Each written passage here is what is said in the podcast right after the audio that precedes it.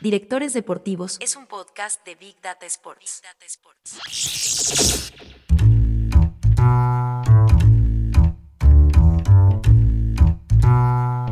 Pero para mí la ecuación va recursos, condiciones para poder trabajar, rendimiento, es igual a resultado. Esa es la ecuación. Directores Deportivos es un podcast especial de Big Data Sports y esta es su segunda temporada. Soy Nicolás Rodnitsky y aquí voy a conversar con ellos, los directores deportivos, sobre los proyectos que desarrollan en sus clubes y cómo entienden una función cada vez más necesaria en el fútbol moderno. El primer entrevistado de la segunda temporada es Iván Alonso, Iván es el gerente general del Club Nacional de Fútbol y es el responsable del proyecto deportivo del equipo uruguayo.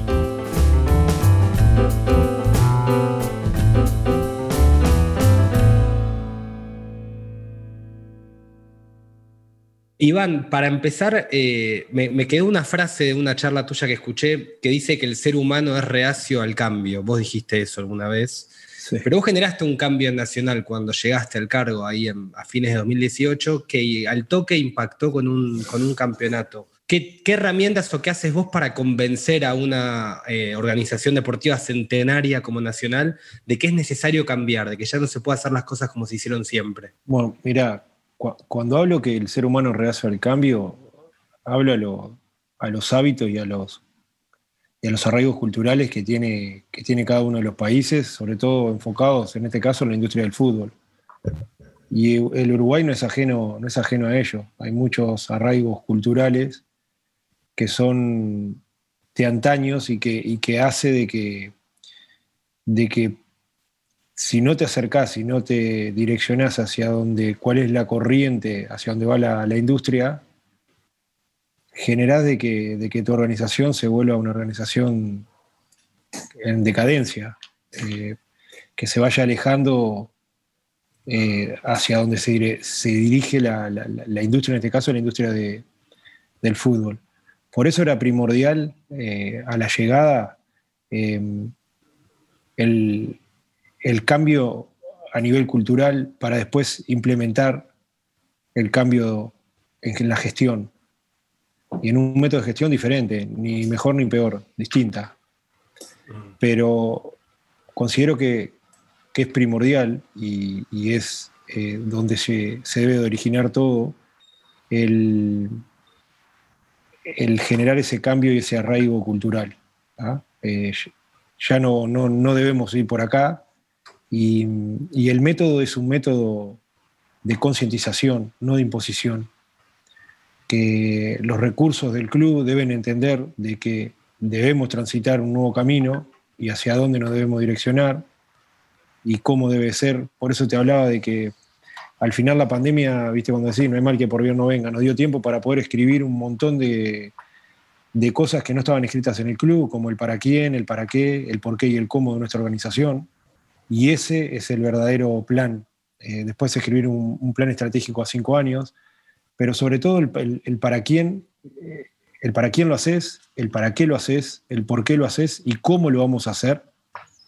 Eso es lo que genera el verdadero cambio cultural y hace de que la gente empiece a entender a través de un método de concientización y, elija. Y después, ¿cómo ese, ese método? Y bueno, generando liderazgo en cada una de las áreas, profesionalismo, eh, y con, un cómo que debe ser transparente, debe ser con respeto, un cómo con valores, que es lo que ha venido impactando directamente en estos 121 años en, esta organización. Ahora, se pusieron a pensar el para quién, el para qué. ¿Para quién hace el proyecto nacional? Tu proyecto como, como, gerente general del club. El para quién nuestro es para todos nuestros hinchas. Nosotros hacemos todo lo que hacemos eh, tanto a nivel de gestión administrativa, gestión eh, financiera, gestión deportiva, los jugadores, todos los recursos, tanto a nivel estratégico como a nivel ejecutivo del club, para quien desarrollamos todas las actividades, es para nuestra hinchada. A partir de ahí vos segmentás eh, tus hinchas segmentás tus hinchas, que son tus potenciales clientes, entre comillas, que son tus socios, y aquellos potenciales socios. Entonces, el para quién nuestro es para todos nuestros hinchas. Y si nos vamos y nos abrimos mucho más a una industria como la del fútbol, eh, o la industria, vamos más allá a la, que pertenecemos, que es la del de ocio entretenimiento, es para quienes eh, quieren relacionarse con nosotros. Y no solo son nuestros hinchas muchas veces, son aquellas personas que empiezan a, a través de un posicionamiento de marca, empiezan a conocer a nuestra organización, eh, comparten nuestros mismos valores, capaz que no les interesa el fútbol, pero terminan fidelizándose con nosotros. E, es interesante lo que me decías antes de, que primero se genera el cambio cultural y esto es una apreciación personal, quizás es el cambio más difícil de, generar, porque justamente la cultura tiene que ver con las costumbres y con lo que uno está habituado a hacer en, en todos los ámbitos de la vida y sobre todo en el fútbol, donde el conocimiento parece estar instalado, que bueno, esto es así porque siempre se hizo así. Me, hablabas del convencimiento. ¿De qué manera empezaste a convencer de que era necesario generar ese cambio cultural? Creo y, pienso como vos, de que es muy sencillo implementar un método de gestión distinto, diferente. E, es muy fácil y creo que es para, para cualquiera y cualquiera creo que lo puede llevar adelante. Ahora, considero que no es para cualquiera eh, derribar una muralla tan grande como pueden ser los hábitos culturales de una organización que tiene 121 años pero va más allá, va, son hábitos para mí eh, culturales del país, eh, de la sociedad, del territorio al cual pertenecemos. Entonces, ¿de qué manera? Yo creo que la primera predicando con el ejemplo, eh, liderando con conocimientos, porque al, final yo tengo una frase que dice, el derecho a opinar es, es respetable, Ahora, no todas las opiniones son respetables. Eh, la, opinión eh, es, como, eh, es un derecho que tiene cualquier ser humano, el derecho a poder expresarse. Ahora, no todas las opiniones, en mi caso, son voces autorizadas o son respetables. ¿ah? sí tienen el derecho a poder opinar. A partir de ahí es como zapatero a su zapato. En cada área que venga el mejor profesional que está al alcance nacional. Yo hablo el mejor talento para el mejor club y que cada recurso del club, en la silla que le corresponda sentarse, sienta de que está en el mejor lugar que puede estar. Eh, a partir de ahí es eso, eh, es, no solo convencimiento, sino que va, voy mucho más allá, es, como, una, es como un inception, es, es eh, concientización, es estoy haciendo esto y sé para quién lo estoy haciendo, sé para qué lo estoy haciendo, sé por qué lo estoy haciendo y sé cómo lo voy a hacer. ¿Y qué pasa con el que no lo entiende? Porque también están los que les cuesta incorporar esa nueva mecánica. Yo también tengo otras tres como eh, aristas o vertientes, como eh, cómo llevar o manejar un grupo. Me encanta. Eh, si uno no lo, no lo sabe, todos, porque no es una persona, el equipo te lo va a explicar. No te lo va a explicar, el equipo va a hacer que lo entiendas si no lo sabes. Si no lo entendés, el equipo te lo va a explicar. Ahora, si no querés, no tenés más nada que hacer en esta organización. Entonces, no pierdas el tiempo, porque es eso, porque al final el tiempo es vida y estás consumiendo vida en un lugar donde no querés estar, andate. ¿Entendés? Pero, pero te estamos haciendo un bien o te, estás, te vas a hacer un bien. No estés en un lugar que consumas tiempo, que es lo único que no vas a recuperar en tu vida, porque al final el tiempo para mí es igual a vida. Cada minuto que desperdicias con algo que no te apasiona es tiempo perdido. Y es tan cortita la vida que al final aprovechala donde quieras estar y donde realmente te apasione. Es por ahí y, no es no queremos contar contigo, no. Queremos contar contigo porque sos un recurso del club y llevas X cantidad de tiempo y tenés sentido de pertenencia. Ok, no sabes esto, el equipo te lo va a explicar. No entendés esto, o no sabes esto, te lo vamos a enseñar. No entendés esto, te lo vamos a explicar. Ahora, no querés, no estés. ¿Cuánto de esto de liderazgo lo aprendiste del fútbol y cuánto te formaste por otros lados? Y si te formaste por otros lados, ¿de qué manera? Yo tengo algo claro, que el, líder no promete si no se compromete. El prometer cosas para mí no, no es de un verdadero líder, sino que el de realmente comprometerse en hacer algo y decir, eh, vamos a saltar este muro y sos el primero que me remango los pantalones, me remango la camisa y vamos a saltarlo. Y yo le voy a ver si puedo mostrarle de, qué manera lo podemos hacer. Ahora, mientras estoy ahí, si me pueden ir ayudando y diciéndome por dónde, vamos y vamos. Y si hay otro que vea que lo pueda hacer mejor, y vamos a mirarlo, capaz que, es por donde está diciendo él. Entonces, yo voy eso, que, el líder no promete, sino que compromete, desde predicar con el ejemplo, desde llevar la voz cantante y de tener la capacidad de, poder, de poder escuchar para, para seguir avanzando. Eh, te llevo a la parte más deportiva. Eh, ¿Qué condiciones tiene que haber en un club, sobre todo un club tan grande como Nacional, para que, una dirección deportiva funcione? ¿no? Se habla tanto que por ahí es un modelo para sociedades anónimas, que el, modelo presidencialista no es compatible con la firma de un director deportivo. ¿Qué condiciones tiene que haber para vos para que, eso funcione bien? Primero, convencimiento en un plan. Soy un tipo recontraestructurado y considero de que la fuente del verdadero o denominado éxito de, una organización es ser fiel a un plan y ir corrigiendo los errores e ir analizando a cada segundo eh, los aciertos y, errores que pueda llegar a tener. Para mí la gestión es, es como parte de la vida, es como también uno gestiona su vida también y gestionar una organización es algo que, es como parte de tu, de tu vida. Con esto que quiero decir que el, tener claro un plan es, es, fundamental, es fundamental.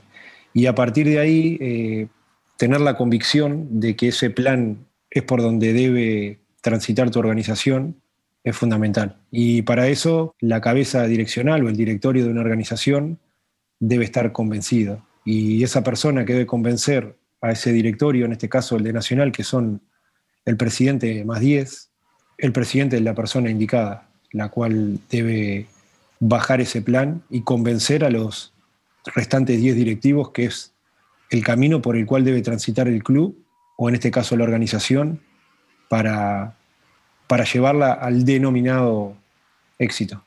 Pero ¿quién marca las pautas del plan, digo, del plan deportivo? ¿Las marca el presidente? ¿Las marca el director deportivo? En este caso, si yo te empiezo a contar cómo, surgió todo, esto, en el año 2018, nuestro presidente, que estaba abocado hacía 30 años a, todo lo que era la corporación, fue CEO de IBM por, por, varios países del mundo, terminó siendo en los últimos cinco años el CEO para toda Latinoamérica, desde San Pablo.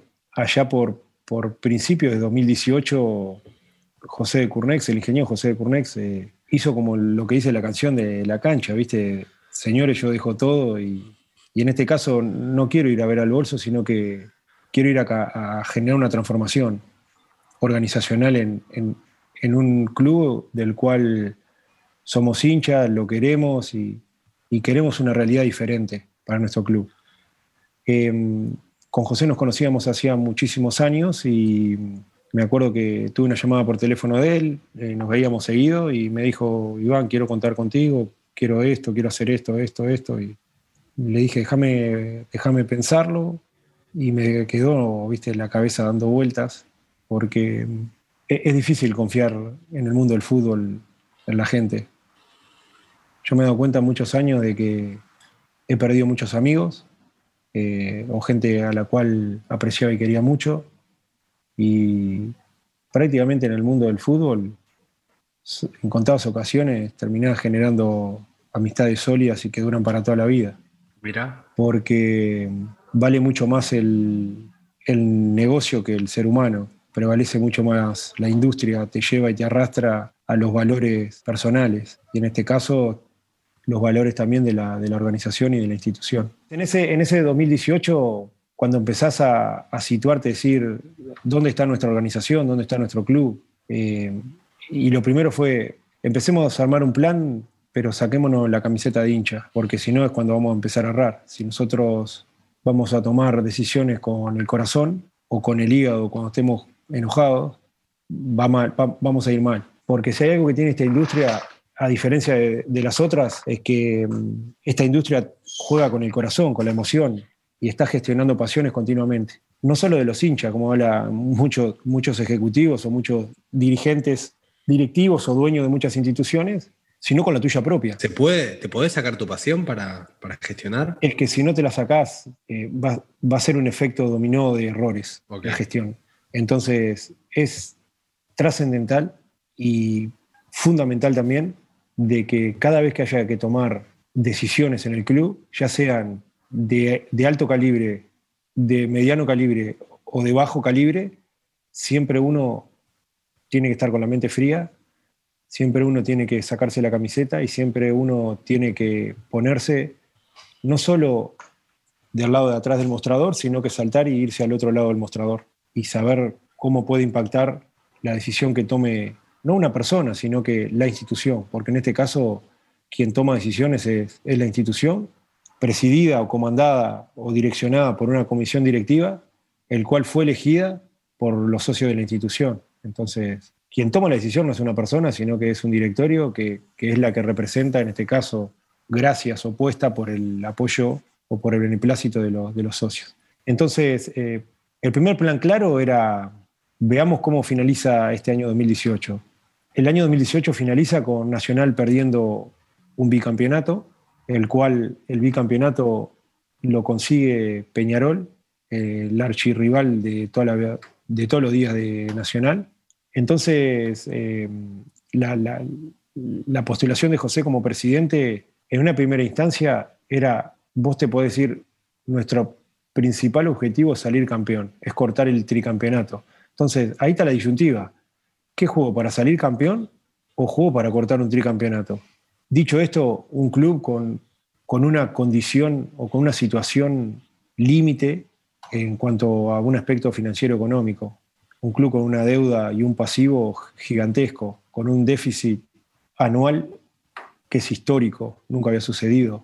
No quiero dar números porque no, está bueno, pero, pero sí, en una temporada, en la última temporada, la temporada 2018, el déficit anual fue histórico en el club. Eh, un pasivo por encima de los 25 millones de dólares. Un pasivo con deuda inmediata del 75%.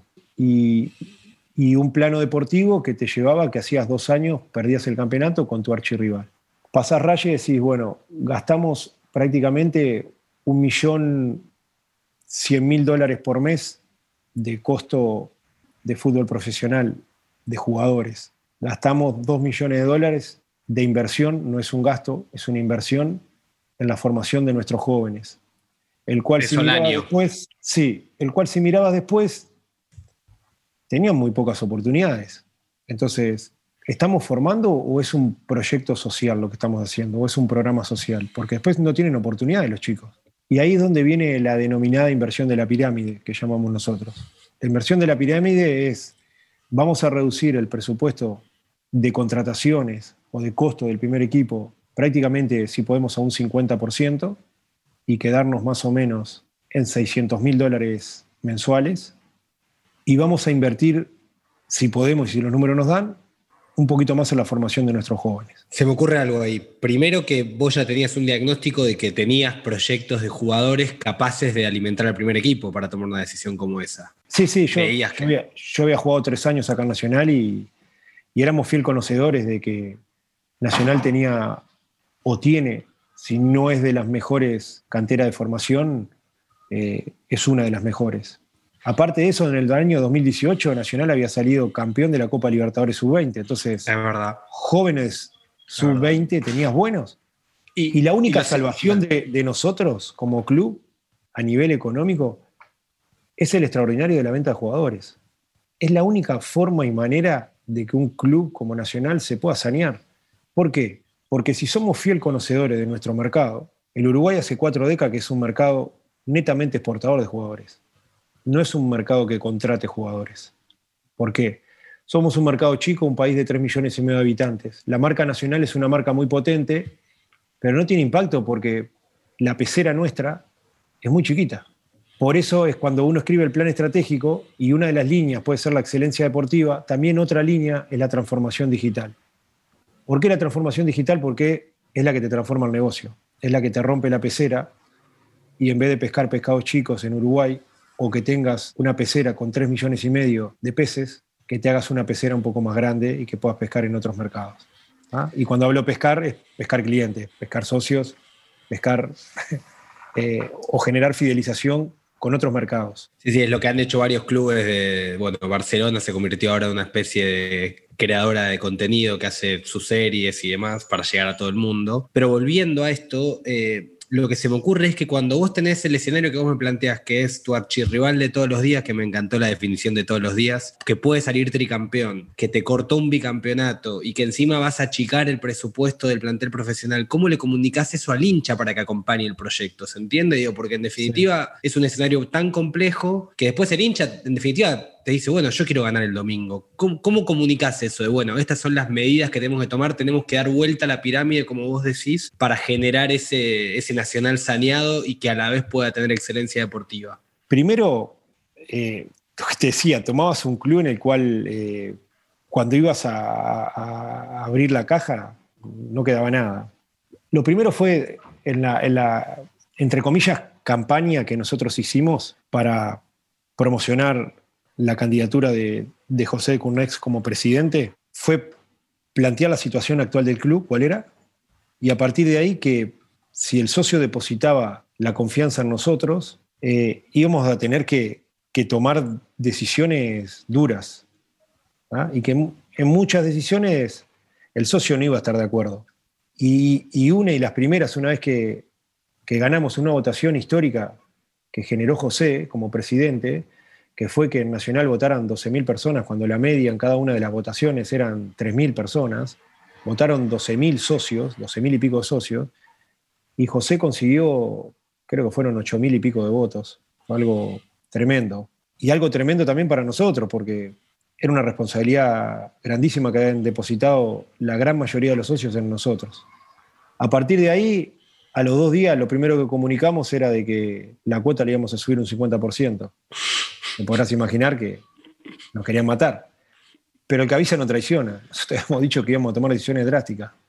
Y la siguiente fue, de 14 contratos que terminaban, no renovamos 13. Y con el único que entramos en un ámbito de negociación fue con Gonzalo Vergesio, el cual le marcamos, primero yo como hincha del club, fue lo que le expresé, como hincha del club, quiero agradecerte porque llegaste al club y no te recibió nadie y lo que te dieron fue, te recibieron en el puerto de Montevideo con una taza de Nacional y te cansaste de hacer goles y no pudimos salir campeón. Dicho esto, la propuesta de renovación que te va a ofrecer Nacional no es la valorización profesional que, que vos tenés o la cotización que vos podés llegar a pretender, sino que es el presupuesto con el que contamos para contratar al delantero centro de Nacional.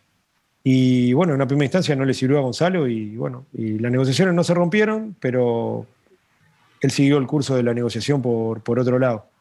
Em, a partir de ahí surgió efecto y entendió Gonzalo de que el club debía transitar por otro lugar y casi en los últimos días de mercado terminó aceptando.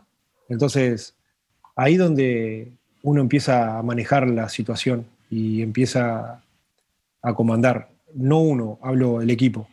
El uno, cuando hablo de uno, no hablo de una persona, porque esto, si queremos que todo lo que está sucediendo hoy en el club es por obra y magia de una sola persona, estamos equivocados.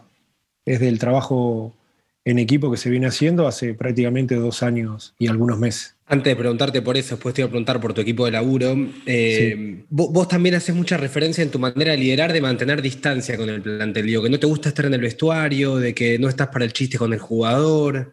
El líder del primero, el líder del vestuario es el entrenador. Y segundo, ¿cómo haces vos para, para habiendo venido de ese espacio que es el vestuario, para mantener esa distancia con los futbolistas? Mira, eh, me pasa que yo considero que el, vestuario es como es la locación de mayor intimidad de un jugador de fútbol.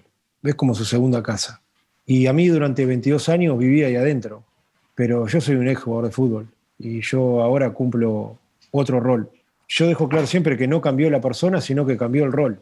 Y mi rol hoy es un rol más de gestión que de vestuario. Intento estar poco. No es que no tenga relación con los jugadores, tengo relación con los jugadores, cuando hay, que hacer chistes, se hacen chistes. Cuando se puede generar alguna broma, se genera. Cuando se puede tomar un café y mate, se toma. Ahora, a la hora de trabajar y de decir las cosas, a mí me gustan las cosas claras, como también me gusta que sean claras conmigo.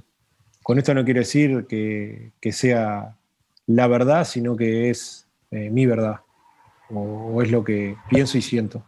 Y así lo hago. Ahora, también considero de que si en situaciones donde los jugadores por momentos les puede pasar de que no tengan límites y rompan esos límites, si siempre lo dije, si no me gustaría intervenir un vestuario, porque el vestuario de los jugadores y quien lidera ese vestuario es el capitán. No el eh, entrenador. Para mí quien lidera el vestuario es el capitán. Después, quien lidera a un equipo y el fiel reflejo de lo que es un equipo es el fiel reflejo de lo que, de lo que es su entrenador. O por lo menos eso lleva un proceso de tiempo. Pero yo creo que cuando el entrenador cala hondo en un equipo, el equipo es el fiel reflejo de lo que es su, entrenador. Y no solo entrenando, sino que en la vida misma. Porque al final uno, uno juega como vive y vive como juega. ¿Y cómo construís vos esa relación con los entrenadores? Y con el capitán también, planteame los dos escenarios distintos. ¿Cómo te vinculás con esos dos líderes que tenés? Con, mirá, con, con el entrenador, con un vínculo estrecho, estrecho, pero también con distancia, confiando plenamente que si es el entrenador de Nacional es la persona que está capacitada para liderar y llevar adelante el equipo. Yo no tengo que pedir explicaciones de nada, ni... Acá hay algo bien marcado, que cada uno a la llegada al club, a la organización, tiene como su descripción del cargo, tiene su rol bien marcado, tiene sus responsabilidades y sus tareas que cumplir, y, sabe a quién reporta. A partir de ahí, digo, cada uno a trabajar. Por eso mismo, vos decías, te gusta hablar poco con la prensa. Considero de que yo no debo hablar con la prensa, o debo hablar en los momentos oportunos, pero yo no tengo que estar prácticamente todas las semanas o cada 15 días o una vez por mes hablando con la prensa. Yo tengo que hacer y se tienen que ver con acciones y con hechos lo que se está, se está llevando adelante. Desde la tarea y las responsabilidades que a mí me tocan. Eh, y así cada uno, en la silla que le corresponde a cada uno y en el cargo que tiene cada uno. ¿Qué tiene que tener un entrenador para ser el técnico de Nacional? ¿Y, cómo lo elegís vos? Digo, sacando nombres personales, digo, te lo pregunto en términos generales. Liderazgo, y el liderazgo bien entendido, porque una persona puede ser líder, pero, pero tiene que saber que el, entrenador de Nacional reporta a alguien, a una jerarquía que está por encima de él. Eh, tiene que ser fiel al plan de Nacional. El plan no lo trae el entrenador, el plan es de la organización y es como la organización es un bus que va de un punto A a un punto B y el chofer, llamémosle, puede ser el entrenador, que está a cargo del primer equipo profesional. El plan nunca cambia, ni la organización tampoco. ¿Por qué? Porque el bus va a seguir siendo el mismo y del punto A al punto B no vamos a seguir trasladando. Muchas veces cuando no se consiguen las cosas, el entrenador es el que cambia. En una transformación organizacional hay recursos que son fundacionales y que están desde el comienzo hasta el final de la gestión. Y hay otros actores, otros recursos que entran y salen según los resultados. Eso es clave. Y muchas veces en el fútbol eso no, no, se, no se comprende así. Se cree que cuando no hay éxito deportivo se debe ir el manager, se debe ir el director deportivo, el secretario técnico, el entrenador. Y no, no. Hay que tener claro de que dentro de una organización que va a generar una transformación organizacional, hay recursos que son fundacionales y que son fieles al plan y que escribieron ese plan y que creen ese plan y que eligen quiénes son los que van a llevar adelante muchas veces ese plan.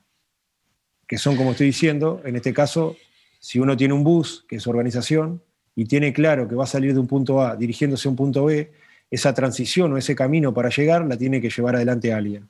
Y ese alguien la tiene que llevar bajo un cómo que es muy importante, que ese es el, cómo de nuestro plan. ¿Cómo debemos ir del punto A al punto B? Debemos ir de una manera. No debemos ir a como sea, ganar, hacemos cualquier cosa. No, no. Queremos ganar, sí, pero con un cómo, con el cómo es muy importante. Eh, eso te iba a decir. Primero se me ocurre que el plan te ayuda mucho a elegir al entrenador porque ya de por sí te va limitando qué tipo de entrenador buscas, no solo desde el liderazgo, sino también desde lo futbolístico. Si Nacional quiere ganar de determinada manera, hay técnicos que de por sí no van a ser para Nacional. Y, justamente eso te quería preguntar, ¿en qué te basaste para pensar ese cómo futbolístico? Porque entiendo que la transformación es general del club, pero yendo a lo futbolístico, ¿en qué te basaste vos para decir, este tiene que ser lo que Nacional haga en la cancha y si ese ser tiene que ser en todas las divisiones inferiores también, no solo en el primer equipo? Por eso te dije que, que soy un tipo estructurado y soy un tipo que confía a ciegas de que los planes estratégicos hasta en la vida de una persona son para mí la clave del éxito.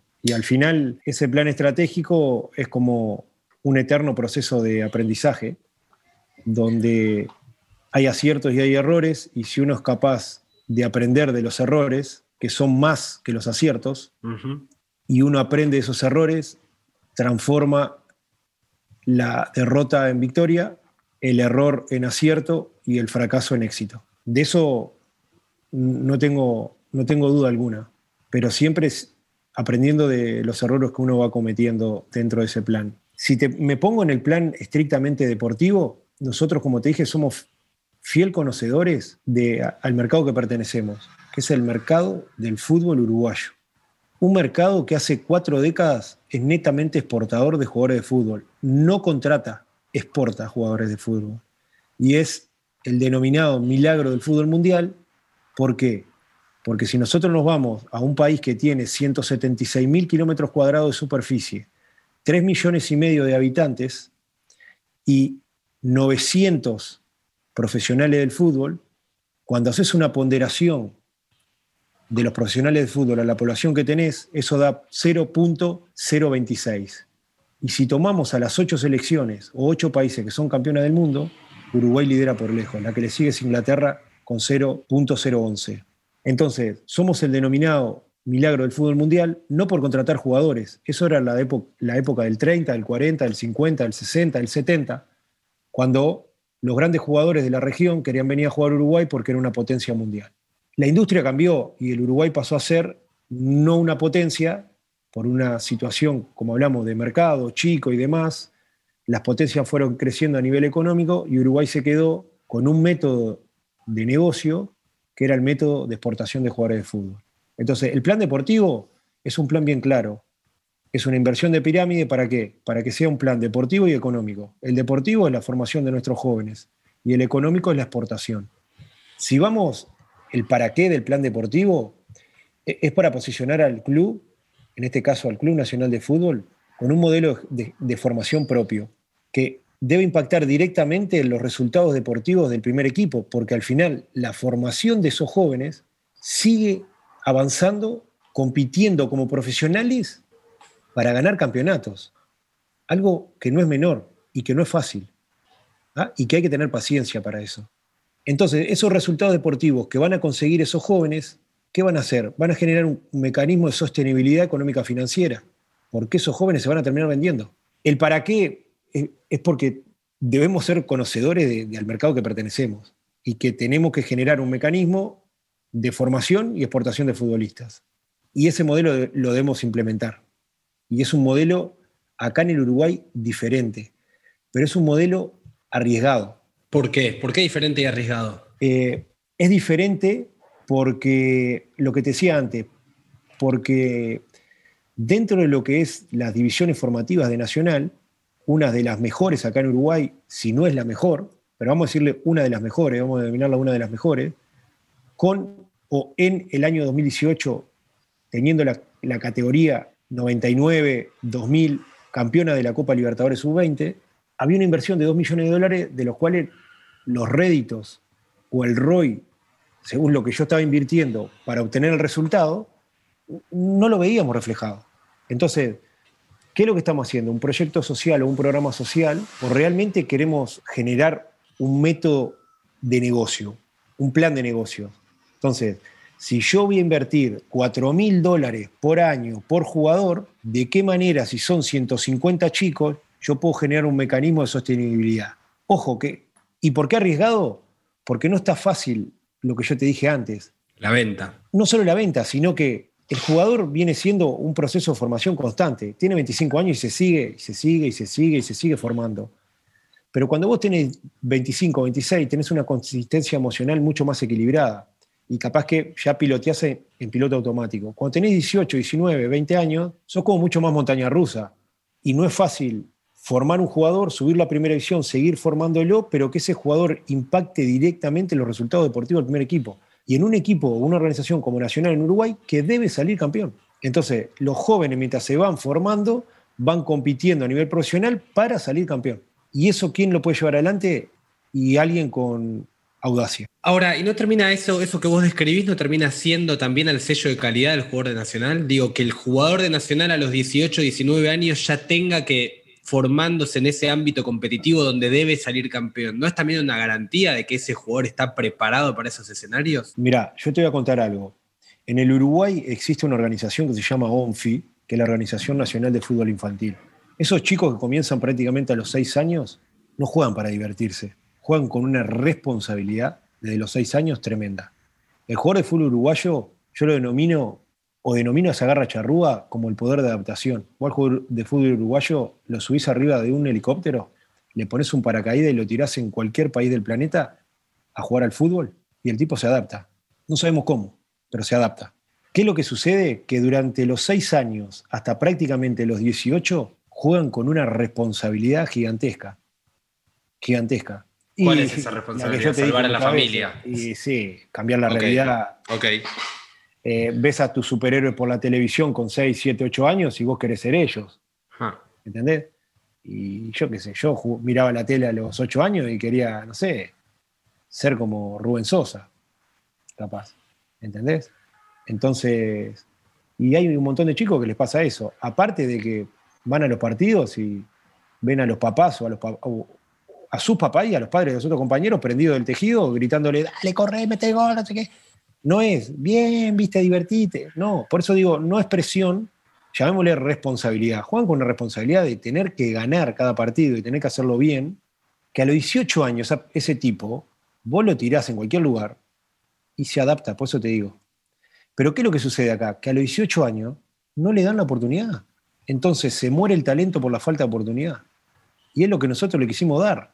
Si Nacional está demostrando de que a nivel juvenil en Uruguay gana y gana continuamente, si demuestra que a nivel internacional en el 2018 es, el campeón, y aparte era, nosotros cuando tomamos la gestión del club, la tomamos en, diciembre de 2018, teníamos a chicos de generación 99 y 2000, actuales campeones de la Copa Libertadores, ¿ah? habiendo dejado eliminado a grandes equipos, River, San Pablo, ganándole la final a Independiente del Valle. Entonces, ¿qué es lo que nos sucede? Y que tenemos un método donde la pirámide está al revés, donde tenemos muy buenos jóvenes y nos dedicamos a contratar jugadores. Ahora, ¿debemos contratar jugadores? Por supuesto, pero ¿cómo? Y ahí es como viene. Y teniendo 15 y 7 jóvenes formados en el club y teniendo 5 o 6 jugadores que completen 22, 23 jugadores, que sean los referentes que guíen a esos jóvenes por dónde transitar y por dónde ir, y que te eleven la calidad y sobre todo la estabilidad emocional del plantel a partir de ahí tener 6, 7 jóvenes que oscilan, oscilan entre el segundo equipo, tercera división, y el primer equipo si se te cae alguno de estos jóvenes. Ahí, ahí sale el 70% que vos planteás. ¿Vos querés que el 70% de los planteles de Nacional sean jugadores de, las inferiores? Hoy, hoy, mira, hoy tenemos el 81% jugadores formados en el club y una media de edad de 21.6. Y lo que te hablo en, esta, en, esta, en este plan deportivo, la línea estratégica que es la línea número uno del club, es la de buscar la excelencia deportiva. A partir de ahí tenemos objetivos estratégicos y proyectos estratégicos. Es, el objetivo es de qué manera nosotros vamos a ir de cómo estábamos en el 2018 a cómo queremos estar en el 2025. Ese es el final del plan para vos. O sea, el plan que hicieron ustedes hoy es hasta 2025. ¿Y dónde, dónde quieren estar en 2025? Para eso, para saber si queremos ir de un punto A, como te decía antes, que fue tomado en el año 2019, y donde el objetivo principal a nivel deportivo era salir campeón o cortar el tricampeonato, ahora el cómo de ese objetivo era debemos ganar el campeonato jugando con el 70% de los jugadores del club. Y si vos te vas a las dos finales que le ganamos en cuatro días a Peñarol, había un 70% de los jugadores formados en el club. Entonces, eso es la satisfacción máxima. Es como, ¿cómo te das cuenta que el resultado es el que te lleva a ponerte feliz y cuando analizás eso decís, no es el resultado el que te da la felicidad. El resultado es interior. la felicidad es interior. ¿Por qué? Por cómo se consiguió. Porque siendo fiel a un plan. Y aún cometiendo muchísimos errores que los reconocimos y que los fuimos subsanando en base a cómo iban sucediendo. No te quiero robar mucho más tiempo, pero tengo algunas cosas dando vuelta que, te las quiero preguntar. Eh, yo te escuché alguna vez decir que vos tenías, ustedes tienen identificados grupos de interés en el plantel. Y, la verdad que me gustó mucho esa idea. ¿Podrías explicármela y cómo la aplican? ¿Grupos de interés a qué, a qué te referís? No, me había, yo te había escuchado decir alguna vez como que vos tenías identificado que los jugadores juveniles eran un grupo de interés con ciertas características, el jugador que venía de afuera también, y eso cada uno por ahí trataban de ponerle una especie de tope salarial, como para decir, ah, bueno, e-, esa idea. Sí, no, sé si tanto capaz que grupo, grupos de interés, sí lo que, lo que digo es que nosotros tenemos claramente un referente que es nuestro capitán, que es Gonzalo Vergesio, y que es un jugador netamente contratado, que ha generado arraigo y sentido de pertenencia, porque, porque lo que te digo, cuando vos llegas a Nacional y empezás a conocer su historia, es imposible no serte hincha. Es imposible. Entonces, Gonzalo generó arraigo desde, desde defender al club, de empezar a tener conocimiento y de tomarle cariño. Pero después nosotros tenemos otro referente, que es el referente de los jóvenes. Es el que eh, lleva más años en el primer plantel y que si vos le contabilizás los años que lleva en el club, lleva desde preséptima. Preséptima uno entra a los 13 años y en este caso si nosotros tomamos a Guzmán Corujo que va a cumplir 25, son 12 años. Es prácticamente la mitad de su vida que lleva en el club. Entonces, si lo denominamos grupo de interés, y sí, el referente de interés para nuestra organización, para, para con los jóvenes, capaz que es Guzmán Corujo. Y los jóvenes que están ahí tendrían que identificar en la posición en la que juegan, yo dentro de unos años quiero estar en la misma posición que está, y cuando hablo posición hablo de espacio físico que ocupa uno. Quiero ser o quiero estar en el lugar que está tal. Y no decir, yo dentro de unos años quiero estar en el Sevilla. ¿Qué es lo que sucede hoy? Claro, pero, está bueno porque por un lado el club necesita que los jugadores estén en el Sevilla también. Sí. Y, es como vos, vos, necesitas que el club, que el jugador quiera estar en Nacional y que quiera desarrollarse en Nacional, pero también necesitas que ese jugador, ¿cómo se maneja eso? ¿Se entiende la pregunta? Sí, sí, pero, pero yo necesito que tu cabeza esté puesta en Nacional para que vos puedas jugar en Nacional y una vez que juegues en Nacional y te muestres y que Nacional sea ese trampolín y esa gran ventana de, exposición, esa gran vidriera, para que te vayas al Sevilla. Ahora, yo te puedo prácticamente asegurar que si vos estás en las juveniles y tenés 16 años, y estás en la selección juvenil y tenés 16 años, y estás pensando más en jugar en Sevilla que en jugar en Nacional, no solo no vas a jugar en Nacional, sino que no vas a jugar en Sevilla. Y no sé si vas a terminar jugando. Por eso el, el enfoque del aquí y ahora, viste, que te decía, es ¿dónde estoy yo? En Nacional. ¿A quién me debo yo? A Nacional. ¿Y qué debo hacer yo? Mostrarme en Nacional. ¿Para qué? Ahí sí, para poder irme al club que deseo y sueño. Y está buenísimo soñar. Buenísimo está soñar. A mí me encanta y no tiene límites. Ahora, tenés que vivir en la realidad. Y la realidad para muchos jóvenes de acá de Uruguay, en este caso de Nacional, es que están en Nacional, no están en el Sevilla. Te quiero hacer las últimas tres. La primera es, digo, vos, me hablabas de que no tenés que hablar y que vos tenés que hacer, pero la verdad es que eso es un, eh, sos el manager general de un club muy grande, con muchos hinchas que te quieren escuchar. ¿Se puede mantener el perfil bajo? Yo sé que sos perfil bajo, pero digo, ¿por qué para vos es tan importante mantener el perfil bajo? ¿Y en qué situaciones entendés, perdóname, que es necesario salir a hablar y decir, bueno, tengo que decir algo? Hay que salir a hablar cuando hay contenido para hablar. ¿viste? Salir a hablar por salir a hablar, a mí no me, no me interesa. A mí me interesa hablar cuando hay contenido para hablar y cuando el contenido es rico y está bueno. Si vos salís a hablar no te digo todos los días, pero una vez a la semana, una vez cada 15 días, la gente, ya de por sí la gente no te escucha. Imagínate si hablas cada 15 días, menos te va a escuchar. Entonces al final todo lo que vas a hablar cae en saco roto y no sirve.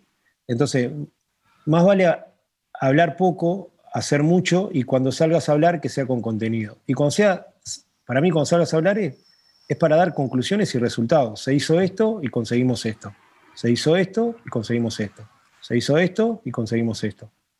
Es resultado, que es lo que te marca el fútbol. El fútbol te dicen que vive el resultado, pero para mí la ecuación no va poner el carro por delante de los bueyes. Para mí va recursos, condiciones para poder trabajar, rendimiento es igual a resultado.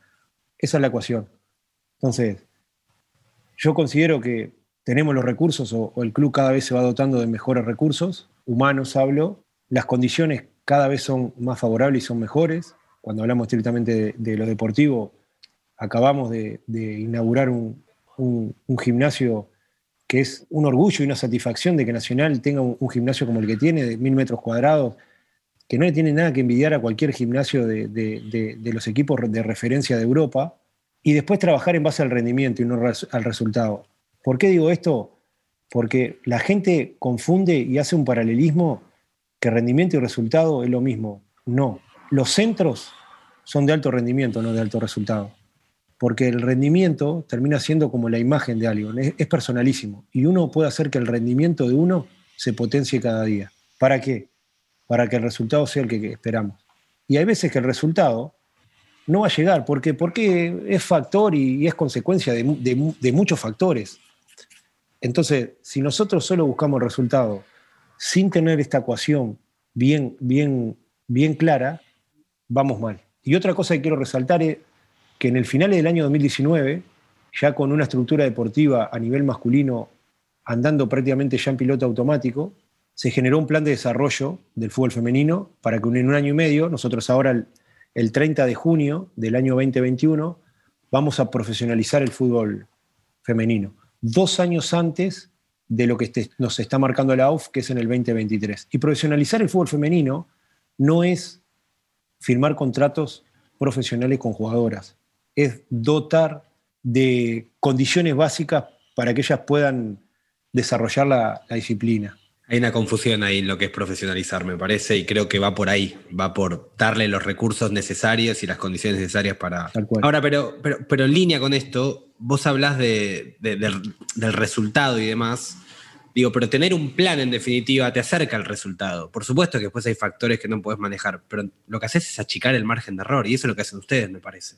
Sí. Planificar darle recursos, condiciones y tratar de generar ese rendimiento para alcanzar el resultado deseado. Eso sin un plan es muy difícil. Sí, mira, en, diciembre del año 19, después que finalizamos las, las finales, eh, José como presidente pidió a una reunión de, entre los cuatro o cinco gerentes de diferentes áreas y pidió qué, qué conclusión y cuál, había, cuál era el análisis de cada uno después del primer año de gestión, ¿viste?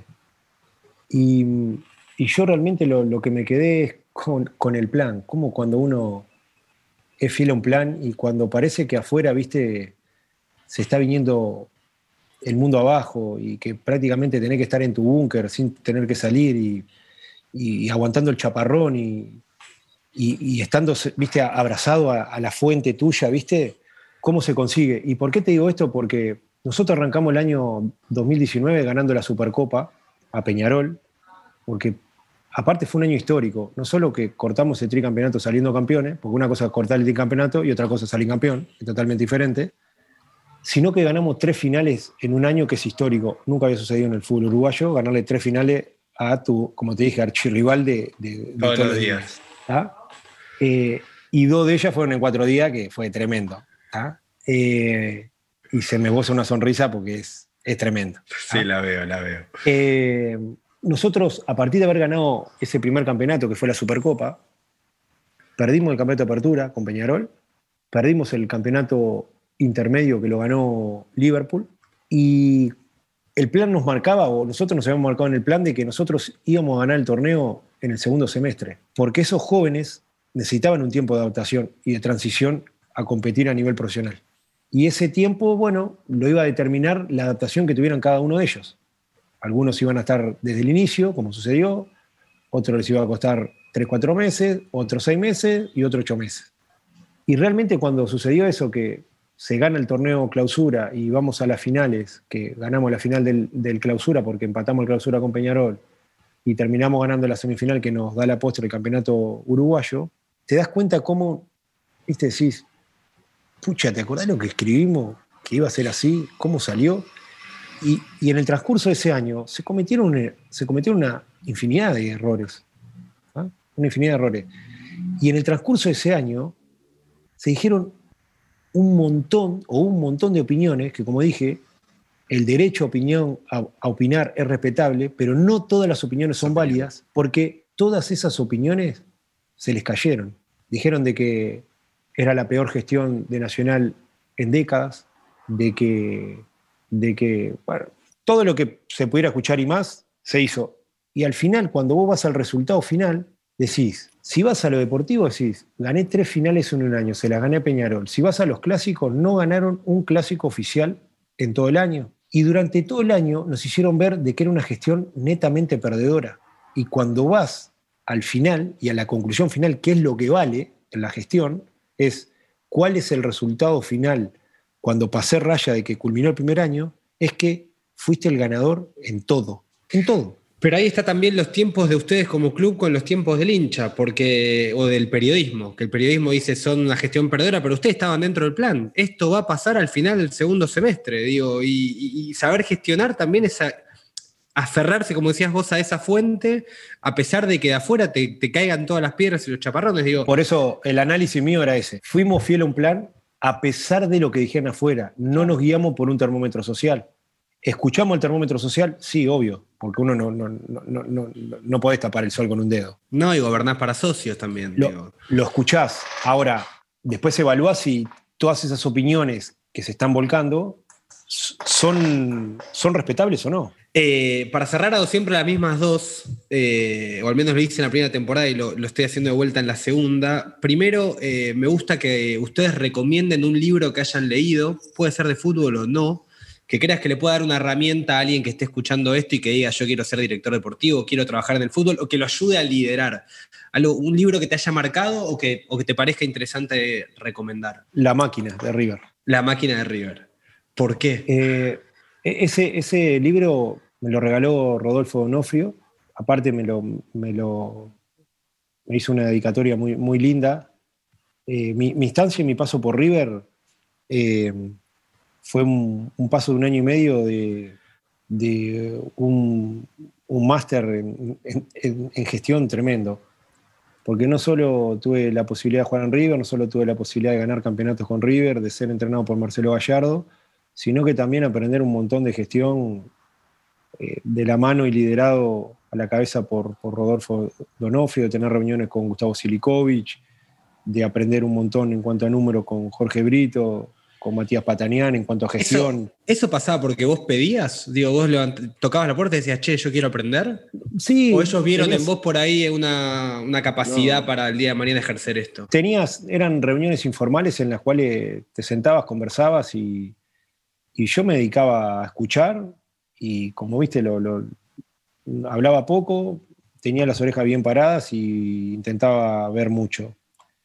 Y después escribía, ¿viste? ¿Por qué? Porque empecé a entender de que, era lo que realmente me, apasionaba o que me iba a empezar a apasionar una vez que se, estaba, que se terminaba el fútbol, que ya estaba, ¿viste? Estaba más cerca de tocar el arpa que la guitarra en el fútbol, por imaginar, 38 años cuando en River, se me, quedaba poco. Eh, pero igual mi, retiro, y es algo que siempre digo, yo, lo vengo preparando eh, desde el día que yo, me crucé a mi llegada a España con tan solo, como te decía, 19, 20 años. Llegué al hotel en Vitoria cuando me ficha a la vez y me estaba esperando Hermes Decio, un argentino sí, claro. que jugó mucho tiempo en Independiente y que tuve el placer, el honor y la satisfacción de, haber compartido tres años, tres años con él y, haber sido para mí un, si no un eh, si no él, uno de los referentes, ¿ah? porque no, no me quiero ser tan extremista decir el referente, pero sí una persona en la cual me marcó mucho y la cual siempre resalto una, una de las preguntas que me hizo aquel día que, fue al hotel, llegó y me dijo, hola, yo soy Hermedesio, voy a ser compañero tuyo, soy un pibe, no te va a quedar solo en el hotel, venite para mi casa. Cuando llegué a la casa me llevaba menos edad con los hijos que con él, que era algo muy gracioso. Eh, y, una de las preguntas de él fue, viste, eh, ¿cuándo iba, cuándo tenía pensado preparar mi retiro, viste? Y yo qué tenías? ¿20? 20. Y yo le dije, yo qué sé, de acá 15 años más o menos. me dijo, te felicito porque, y decime, decime el número de la lotería porque tenés la bola de cristal. Dice, vos no sabés nunca cuándo te vas a retirar. ¿Entendés? ¿Por qué? Porque el fútbol es muy ingrato y puedes hacer cualquier cosa.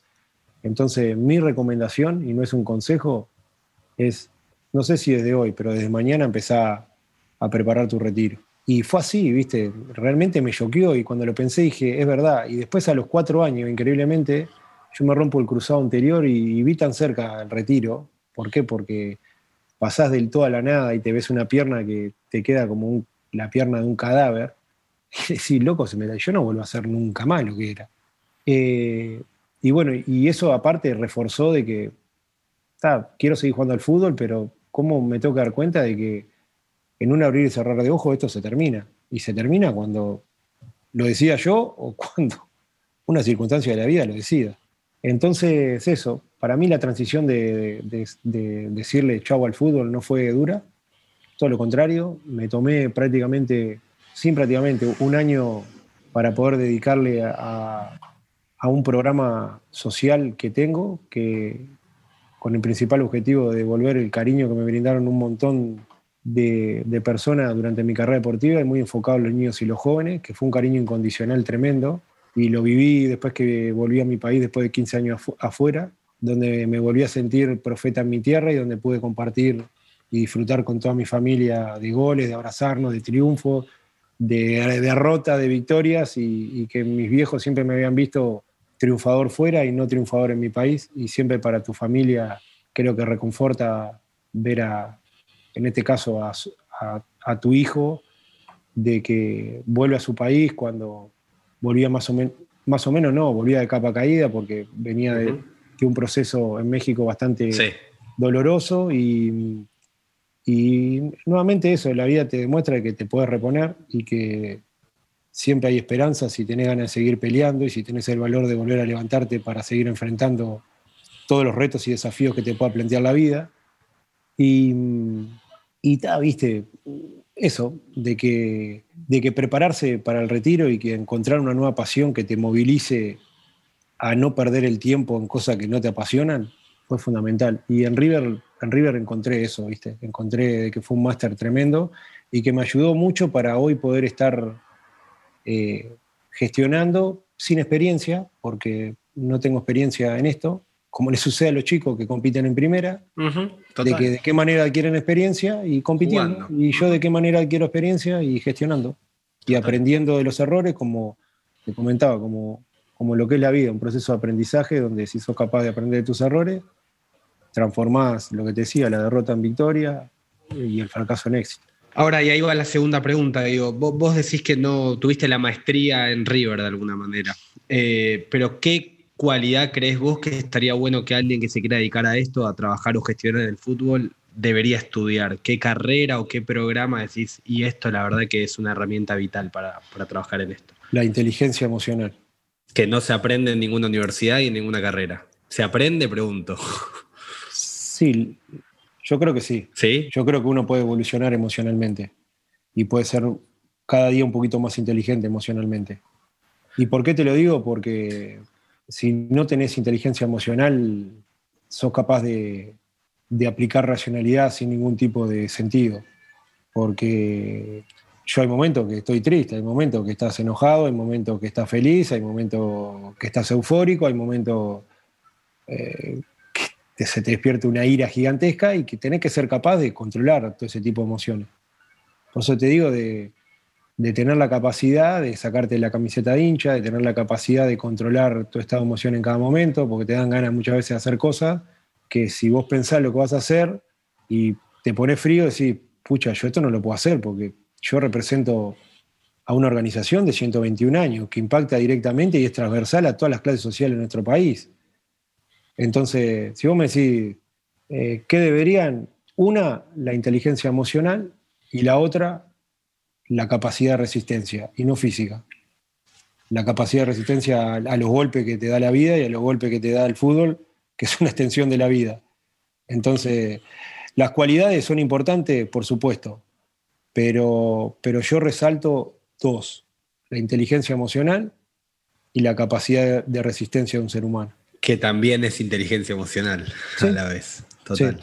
Iván, fue un placer eh, y me encantaría que algún día compartas todo lo que escribiste de esas reuniones en River, digo, ese manuscrito que habrás hecho, que, te ayudó, estaría buenísimo que lo publiques algún día. Quizás ayuda mucho a... Yo sé que la máquina está mucho de eso, en la máquina, pero bueno, nada, está, está genial, estaría bárbaro. Sí, recomiendo eso porque al final eso es como, ¿cómo te puedo decir? Es como tu machete, ¿viste? Pero en base a eso fue que, viste, ibas preguntando esto, te sentabas, un café, un mate, esto, tun, tun, tun, tun, tun, tun. Entonces es como, viste, ese es el manual pero que ese manual se, desprendieron un montón de esos de manuscritos, viste, que, que no hubo ningún máster ni nada, fue un máster de vida. Te, agradezco infinito por, por haber participado y bueno, así que nada, Iván, te mando un gran abrazo, seguimos en contacto. Muchas gracias.